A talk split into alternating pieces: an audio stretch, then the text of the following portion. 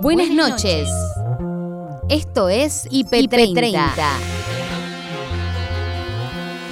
En 30 minutos te voy a mostrar lo mejor de la programación del día. Preocupación e incertidumbre por el avance de la tercera ola. Lamentablemente sí, está habiendo un aumento de los casos, pero en realidad los casos que estamos viendo por lo general son este, casos más leves, mucho más leves que en, las los anteriores brotes. Y está aumentando muy lentamente eh, la ocupación de camas en la terapia intensiva, eh, que rondan en el último informe que dio el Ministerio alrededor del 42% de la internación, lo que no significa eso que el 42% de los internados son de pacientes con COVID. Santa Fe declarará la emergencia agropecuaria por los daños de la sequía. Hace dos años que tenemos eh, una sequía sostenida con picos de agravamiento. Estos últimos tres, cuatro meses eh, el agua se fue directamente. Eh, hay cosas que a uno le llaman la atención. Nosotros en el campo nuestro hemos podido recuperar eh, la fauna y, ahora con la bajante, las nutrias, los carpinchos se fueron. No hay más carpinchos y eso, bueno, cuesta después reponerlo, ¿no es cierto? Ya rige el nuevo protocolo para los contactos estrechos. La vacunación no te da eh, un falso, un, positivo, un negativo. la vacunación no te afecta lo que es el resultado del diagnóstico para la COVID-19. Eh, si estás infectado y te fuiste a vacunar, no pasa nada. Ahora, si tuviste la infección, la sabés que la tenés, eh, la recomendación es que como tenés inmunidad por esa infección, puedes esperar 90 días para recibir tu dosis de refuerzo.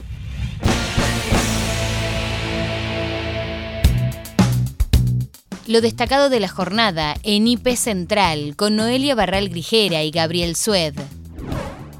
La cantidad de contagios de coronavirus en las últimas 24 horas y también con este número que tengo a mis espaldas, que es el número de la cantidad de muertes. 191 muertes en las últimas 24 horas por coronavirus. Este es el número más alto de esta tercera ola que estamos enfrentando desde diciembre para acá. Pero primero vamos a hacer el repaso de los casos de las últimas 24 horas con el número también semanal. En las últimas 24 horas tuvimos 102.458 contagios. Como les decía, ese número no sorprende. El número que llama la atención, el número que hay que destacar es el de 191 muertes en las últimas 24 horas. Es el número que ya enciende las alarmas porque ya no es tan baja la cantidad de muertes respecto a la cantidad de contagios. Estamos hablando de que la variante Omicron es más leve, pero atención que sube también el número de muertes. Y esto que estamos viendo es la curva que nos muestra cómo ha ido evolucionando la pandemia a partir del predominio de la variante Omicron. Fíjense, en la última semana ya tenemos un promedio diario semanal de 107.000 casos. Eh, hoy, como les decía, el número de 102.000 eh, en las últimas 24 horas. Vamos a repasar ahora lo que tiene que ver con vacunación, los datos de vacunación. Hasta ahora se ha recibido en la Argentina 103.287.000 dosis. De esas ya se distribuyeron 93.000 y ya se aplicaron 82.000. Eh, lo importante acá, lo que el gobierno está mirando con atención, también tiene que ver con la diferencia entre primera y segunda dosis, este dato que compartimos con ustedes a diario. Eh, se han aplicado 39 millones de primera dosis, 39 millones de personas ya han recibido la primera dosis y solamente 34, digo solamente 34 porque esta diferencia de 5 millones de personas entre las que recibieron la primera dosis y las que recibieron la segunda sigue preocupando a las autoridades que están insistiendo para que las personas que se vacunaron, que recibieron su primera dosis, completen el esquema de vacunación. Tercera dosis ya recibieron casi 3 millones de personas y el refuerzo 6 millones y medio de personas redondeando en la Argentina desde que se empezó a dar este refuerzo. Vamos ahora a repasar otro dato que tiene que ver con las muertes. Yo les decía, hoy el dato central es la cantidad de muertes en la Argentina. 191 muertes es el dato más alto en esta tercera ola la más alta en cantidad de contagios, venía bajo la cantidad de muertes, ahora está subiendo. Fíjense, eh, vamos a compartir no solo el dato, que como les decía es un dato al que hay que prestar atención, sino la pendiente de la curva de muertes en la Argentina, que venía estable, les diría, venía estable desde el 30 de octubre, es el dato que tenemos acá, venía estable desde el 30 de octubre hasta el principio de enero, pero en los últimos 15 días eh, registramos esa curva también empieza a crecer. Y a esto hay que prestarle atención, porque si la variante Omicron convierte a la pandemia en una endemia, es decir, en algo que con lo que vamos a tener que convivir, bueno, a este dato sí hay que prestarle atención, es la cantidad de muertes, que tiene que ver en realidad con la cantidad de pacientes internados en terapia, que también viene creciendo. Estaba estable, pero fíjense ustedes cómo desde el 27 de diciembre hacia acá, hacia el 17 de enero, esto es el último mes, ha ido creciendo constantemente. No es tan vertical la curva de crecimiento, pero sí es un crecimiento marcado que después, por supuesto, redunda en mayor cantidad de muertes. Hoy tenemos al día de hoy 2.100 internados en terapia intensiva. Eh, en, el, en, el en, el, peor momento de cantidad de internados llegamos a tener en esta pandemia de coronavirus en la Argentina 8.000. Estamos lejos de ese número, pero la cifra viene creciendo y ya empieza a traducirse en mayor cantidad de muertes. La variante Omicron generó una suba importante de casos a nivel mundial y en Argentina preocupa su incidencia por el aumento de capacidad de camas de terapia intensiva. La infectóloga Cristina Ises detalló que se espera una tendencia al descenso en los casos positivos. Lamentablemente sí, está habiendo un aumento de los casos, pero en realidad los casos que estamos viendo por lo general son este, casos más leves, mucho más leves que en, las en los anteriores brotes. Y está aumentando muy lentamente eh, la ocupación de camas en la terapia intensiva, eh, que rondan en el último informe que dio el Ministerio alrededor del 42% de la internación, lo que no significa eso que el 42% de los internados son de pacientes con COVID, sino que la ocupación de camas es de 42%. Em, los casos que se están viendo, lamentablemente, son en su casi un 60% eh, pacientes con vacunación incompleta o no vacunados, son los que, em, los que llegan a la terapia intensiva y pacientes, por supuesto, con factores de riesgo importantes, ¿no? Por lo general. Doctora. Así que, sí. En general, uno cuando habla a veces, eh, y, suena frío quizás, pero las matemáticas son números, pero a veces esos números nos reflejan realmente hechos reales, ¿no? Y cuando uno analiza y lee y se fija con las estadísticas, ¿no? Eh, se habla de que por ahí el porcentaje, por así llamarlo, de mortalidad de esta enfermedad o de letalidad estaría alrededor del 1%, en algunos casos del 0,8, 0,7, en algunos países se ha logrado bajar eh, ese porcentaje al 0,2 o al 0,3. Eh, ¿Cuál es la tendencia? Porque en realidad si bien ese porcentaje claramente es bajo, pero al haber una gran cantidad de contagios, y bueno, ese número también se va a aumentar cuando uno lo piensa o lo proyecta reflejado en cantidad de muertes. En realidad lo que se está viendo justamente se está mirando con el ojo de la lupa a la provincia donde empezó el pico, el epicentro del, Omicron, que es Córdoba, ¿no? Y lo que se está viendo en realidad es que después del gran pico que hubo de casos, ¿sí? con el aumento de los pacientes internos en la UTI, las muertes en un principio, ahora hay una tendencia al descenso. Eso se compara con otros países que nos van adelantados con respecto a nosotros, como puede ser en, Inglaterra, que también ocurrió lo mismo. Al principio un gran brote y luego un descenso de los casos. Así que la realidad es que esperamos que esto vaya descendiendo progresivamente. Hay dos formas de descenso. por ejemplo, en África el descenso de los casos después del gran boom del brote bajaron estrepitosamente. En cambio, en Gran Bretaña la disminución se hizo, se está haciendo en forma más lenta. Así que nosotros esperamos también este, que esa disminución vaya, eh, vaya en progresión. Lo que sí coincido eh, con ustedes que por supuesto que generalmente los casos más graves de la terapia los vemos después de los 15 días del brote, ¿no? Así que tenemos la tendencia de que va a aumentar un poco más. Claro, sobre todo teniendo en cuenta la gran cantidad de casos, ¿no? Es, en ese aspecto, ¿no? La gran cantidad de contagios que se viene dando. Pero quiero hacer hincapié, doctora, para remarcar la importancia de lo que tiene que ver con la vacunación. Está clarísimo esto, ¿no? Que las personas que, se complican son aquellas que tienen esquema incompleto, que no están eh, vacunadas y que en muchos casos también tengo entendido que se da que ingresan a la terapia intensiva con otra patología, a los vacunados, pero que les salta ahí cuando se hace el PCR de rutina, aquel que ingresa, digamos, pero en realidad es otra patología la que lo lleva ahí.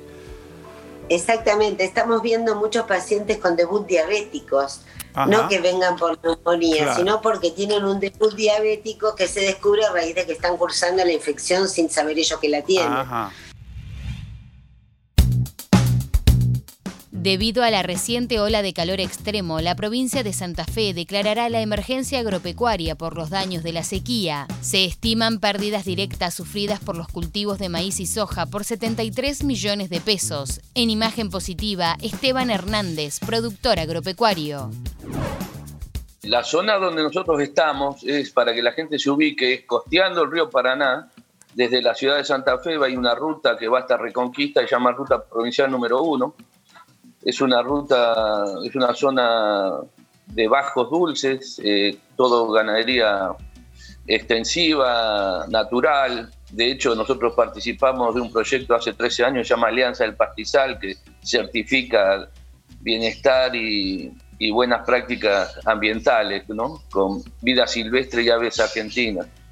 Estos lugares son, como les decía, bajos dulces, el agua eh, es eh, permanente en esta zona, es naturalmente permanente, pero bueno, hace dos años que tenemos eh, una sequía sostenida con picos de agravamiento. Estos últimos tres, cuatro meses eh, el agua se fue directamente.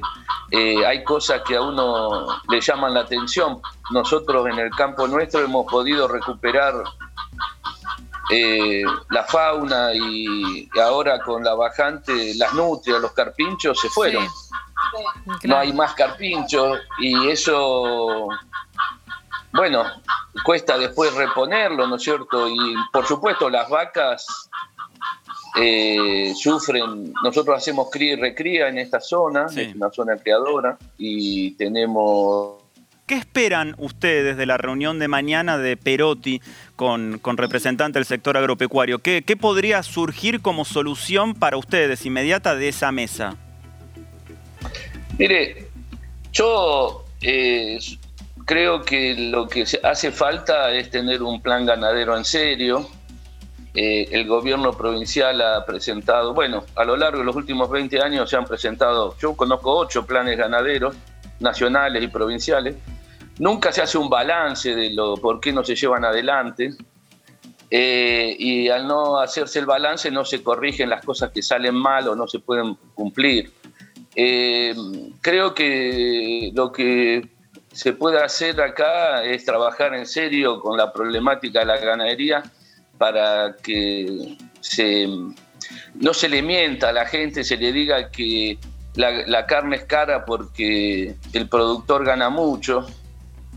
Eh, se le tiene que decir la verdad a la gente que la carne es cara porque tiene, los sueldos son muy bajos y la, la, carne tiene, el circuito de la carne tiene un 50% de impuestos, ¿no? Entonces, creo que tendríamos que hablar, para resolver el tema de la ganadería y otras cuestiones de la producción en Argentina, tenemos que trabajar en serio y analizar los errores. Desde España, Amos García Rojas, presidente de la Asociación Española de Vacunología, contó cómo Europa empieza a plantearse cómo vivir con el coronavirus. En estos momentos lo que tenemos es una incidencia acumulada muy elevada muy elevada, elevadísima, que ya está empezando a crear problemas en el ámbito hospitalario, ¿no? con un incremento en la ocupación de las camas de unidades de cuidados intensivos. Eh, y esto es lógico, porque si bien todo indica y así esperamos que sea, que la variante Omicron, que es la que está teniendo una presencia importante, eh, suele dar lugar a casos leves, lo que es verdad es que al tener tantos casos, lógicamente va a incrementarse también el número de casos complicados. No es lo mismo un 5% de 10.000 pacientes que un 5% de 100 pacientes. Por lo tanto, vamos a tener, eh, vamos a seguir conviviendo durante un cierto tiempo con problemas en las eh, camas de UCI, porque los problemas en el nivel primario de atención, en lo que es atención primaria en los centros de salud, ya se está dando desde hace muchísimo tiempo. Eh, Amos, y en ese sentido, por lo menos acá en nuestro país, llegaba la información de que España iba a empezar a tratar eh, al coronavirus o a la enfermedad del COVID-19 como una endemia, ya casi asumiéndolo. Eh, ¿Esto es una decisión con la que todos los especialistas allá están de acuerdo o a partir de estos nuevos datos se empieza a reconsiderar esta situación? Sí, yo, creo que hay dos cuestiones al respecto. En primer lugar, en estos momentos, desde luego, no podemos eh, endemizar la, la, pandemia en nuestro país. Es imposible con las tasas de incidencia acumuladas tan brutales que tenemos. Eso sería eh, casi, casi pegarse un tiro en el pie. Eh, lo que sí es verdad es que hay que entender que este virus ha venido para quedarse lo que tenemos que es empezar a convivir con él, a convertirnos en uno de los múltiples microorganismos con los que convivimos habitualmente. ¿Y esto cómo lo conseguimos? Fundamentalmente quitando la cara amarga, terrible, dramática que ha tenido la pandemia, que es la que está vinculada precisamente a las hospitalizaciones, los ingresos en UCI y los fallecimientos. Y esto lo podemos conseguir con la vacuna. Por lo tanto, asumiendo que el virus ha venido para quedarse, es bueno que empecemos a preparar esa convivencia con el virus, atendiendo también a tres factores que creo que son importantes. Primer lugar, la mayoría de los virus respiratorios, eh, conforme va pasando el tiempo, suelen presentarse en forma o dar lugar a cuadros leves, eh, por una cuestión muy simple. Eh, a ellos mismos les interesa seguir, seguir existiendo y por lo tanto no les interesa que el huésped, que seríamos nosotros, tenga complicaciones severas, cuadros graves. Entonces, lo normal es que los virus respiratorios a lo largo del tiempo vayan perdiendo gravedad ¿no? y vayan convirtiéndose en procesos leves. Al mismo tiempo, es tal la cantidad de personas que se han infectado con la variante Omicron que se va a crear una cierta inmunidad natural que sumada a la poderosa inmunidad adquirida que hemos conseguido con las vacunas, tenemos coberturas elevadísimas, configure una, una muralla defensiva importante. ¿no? Por lo tanto, en este contexto, una vez superada, no antes, una vez superada esta sexta ola, ya estaremos en condiciones de empezar a trabajar de manera pausada, poco a poco, como dice un sabio entrenador de fútbol argentino que reside en España, el Cholo Simeone, partido a partido, partido a partido. Ahora, vamos, digo, este paso a paso, ¿no? O partido a partido, o variante a variante, ¿hasta dónde podemos avanzar eh, como, mm, como mundo, ¿no? Valga la redundancia, pandemia nos afecta a todos, cuando hay todavía muchísimos países que no tienen la cantidad suficiente de vacunas para poder inocular a su población. Sí, ahí has dado una de las claves, Ana, mm, claras que tenemos en estos momentos como problemática. Y es que a veces nos olvidamos que estamos en una pandemia es decir, un problema global que requiere respuestas globales, no exclusivamente recetas locales. El problema no lo vamos a solucionar en España, en Alemania, en Dinamarca, en Francia. El problema hay que solucionarlo globalmente y por lo tanto también se tiene que solucionar en Burkina Faso, en Burundi, en Uganda, en Guinea Conakry. Y en este sentido conviene recordar que los países desarrollados estamos gestionando casi el 70% del total de vacunas frente a la COVID. Nos hemos mirado mucho el ombligo y el resto están llegando a los países en vías de desarrollo. Y esto además de estar potenciando una situación profundamente injusta, están estando consolidando un aumento de la brecha terrible que hay entre países ricos y países pobres, además de que tiene un impacto epidemiológico, porque si dejamos países sin vacunar, por último, por ejemplo, tiene una cobertura del 0,1%. Tremendo. Si, si, dejamos esta situación, en esos países se van a seguir produciendo casos. ¿Y eso qué significa? Que el virus va a seguir circulando. La psicóloga Cecilia Salas visitó Ciencia IP y aclaró la diferencia entre depresión y tristeza o angustia ocasional. Cuando hablamos de depresión tenemos que poder diferenciar los estados de tristeza normales que tienen que ver con algún evento en nuestra vida eh, y, y mucho tiene que ver con lo que nos pasó en la pandemia, ¿no? Sentirnos tristes porque no podemos salir de casa, sentirnos tristes por la pérdida de algún familiar, de algún ser querido. Y por el otro lado, podemos hablar de la depresión como un padecimiento psíquico que es el resultado de la interacción de factores sociales, factores psicológicos y factores biológicos también, ¿no? Y, y esto tiene que ver con que afecta diferentes áreas de la vida y múltiples áreas de la vida de cada una de las personas que la padecen. Mm. ¿Y cuáles son los signos, los síntomas o las señales ¿no? de la depresión a los cuales hay que estar atentos para no confundirlo justamente con una, una sensación o un estado de ánimo? La persona que padece depresión presenta una visión negativa de sí mismo, del entorno y del futuro, ¿no? Y está caracterizado por preocupaciones constantes, por pérdidas del deseo, por el sentimiento de tristeza y de infelicidad. Eh, aparece el desgano, la fatiga, eh, cuesta hacer actividades cotidianas en el día a día, eh, levantarse de la cama, bañarse, tender la cama, hacerse la comida, son un gran desafío para las personas que están atravesando un episodio depresivo. ¿Y cómo actúa o cómo debería actuar el entorno? Muchas veces a una persona que transita una, depresión o que sufre una depresión se le trata de exigir, ¿no? Bueno, poné voluntad, ponete bien, poné ganas, y la persona realmente no puede hacerlo.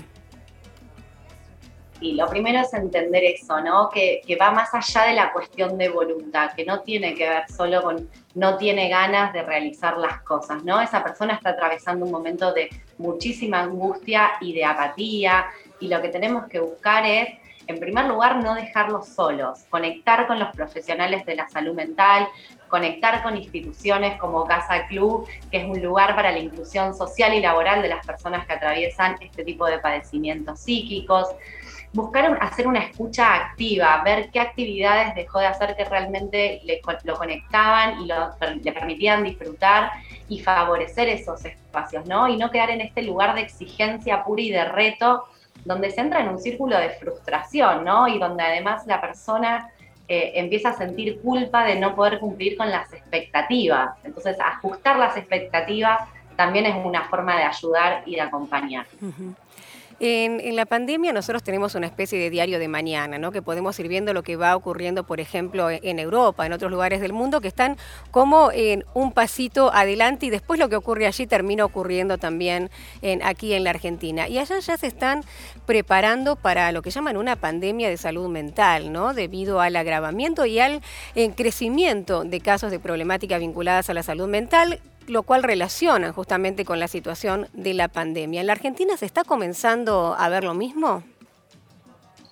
Nosotros hablamos de la pandemia de, salud mental hace mucho tiempo, ¿no? Eh, sabemos que las situaciones de emergencia y la pandemia del coronavirus ha exacerbado condiciones preexistentes. Los casos de depresión han aumentado a nivel global un 28% y los riesgos de sufrir un padecimiento psíquico un 257% pero sabemos que la depresión es una de las primeras causas de discapacidad a nivel mundial, incluso por encima de enfermedades cardiovasculares y del cáncer, ¿no? Es, algo que hace mucho tiempo venimos poniendo el foco eh, y esto nos ha ayudado a visibilizar aún más eh, el gran trabajo que tenemos todavía por recorrer en la salud mental.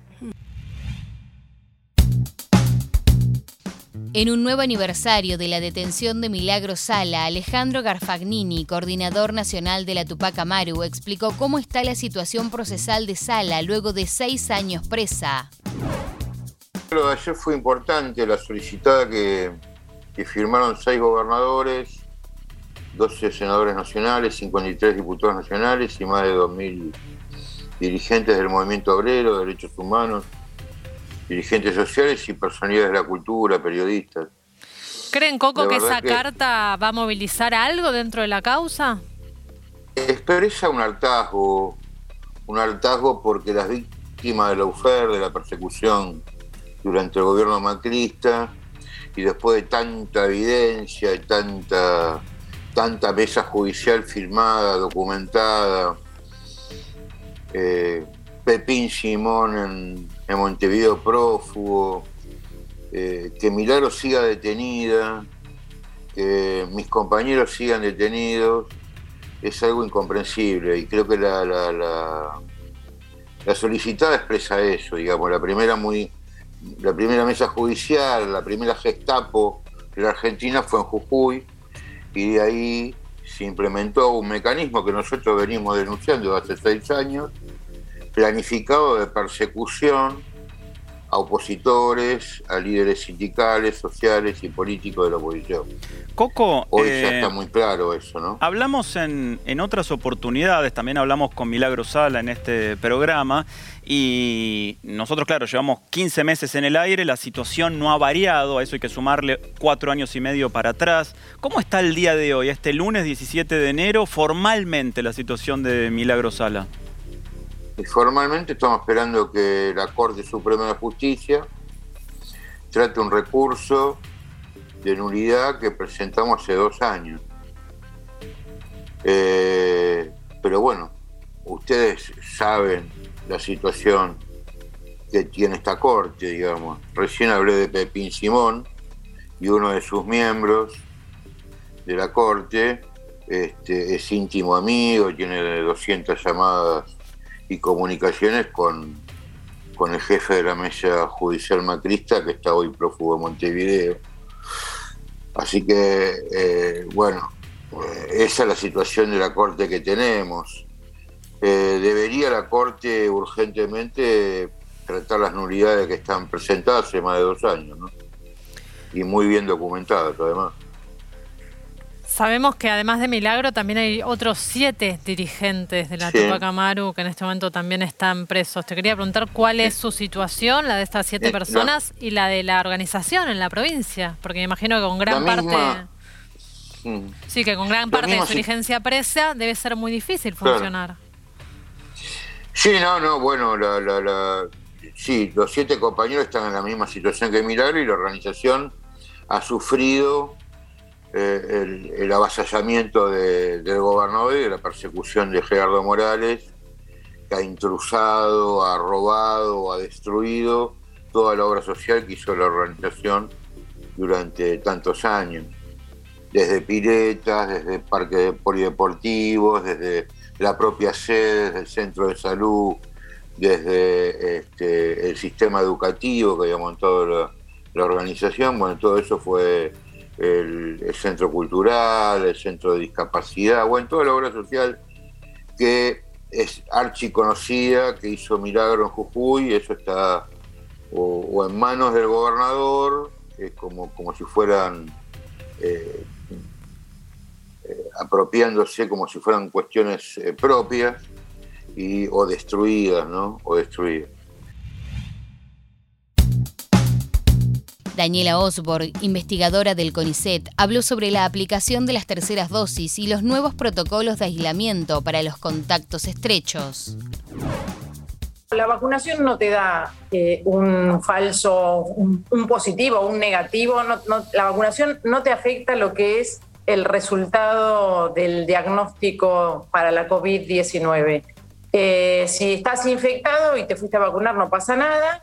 Ahora, si tuviste la infección, la sabés que la tenés, eh, la recomendación es que como tenés inmunidad por esa infección, podés esperar 90 días para recibir tu dosis de refuerzo. Daniela, ¿cómo te va? Aquí Martín Bustamante te saluda. Vamos a, imaginar Martín. una situación como la siguiente. A ver, soy eh, contacto estrecho, no tengo síntomas y me llegó el turno para la tercera dosis. ¿Qué hago? ¿Espero? ¿Lo dejo pasar? Eh, mm, ¿Voy y me vacuno de todas maneras?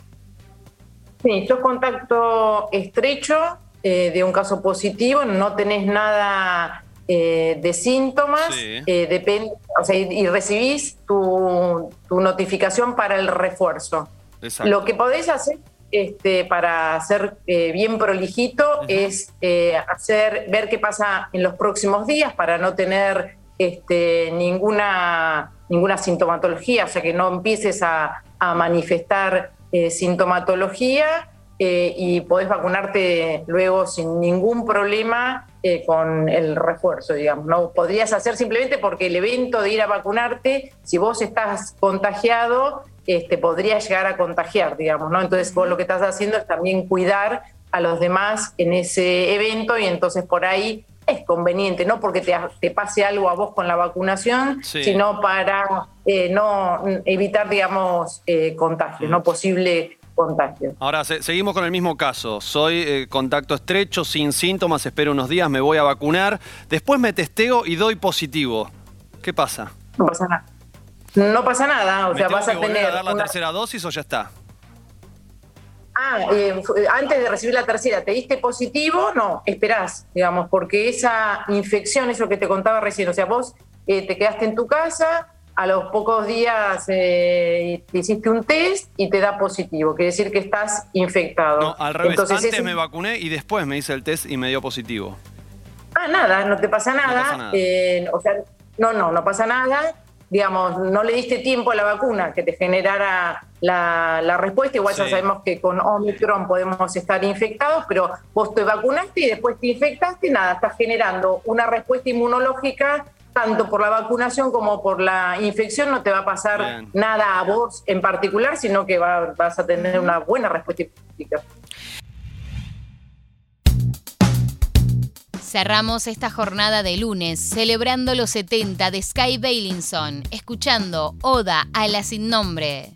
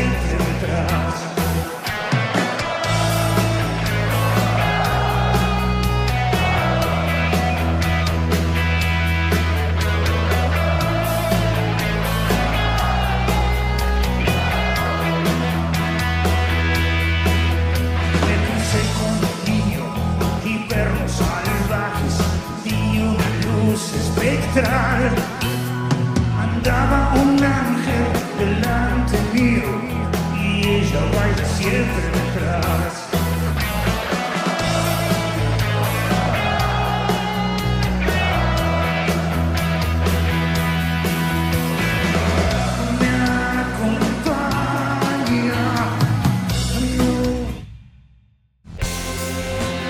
Y hasta acá llegamos por hoy. Acordate que podés ver las notas completas en nuestro sitio www.ip.digital y en nuestro canal de YouTube búscanos como IP Noticias y suscríbete.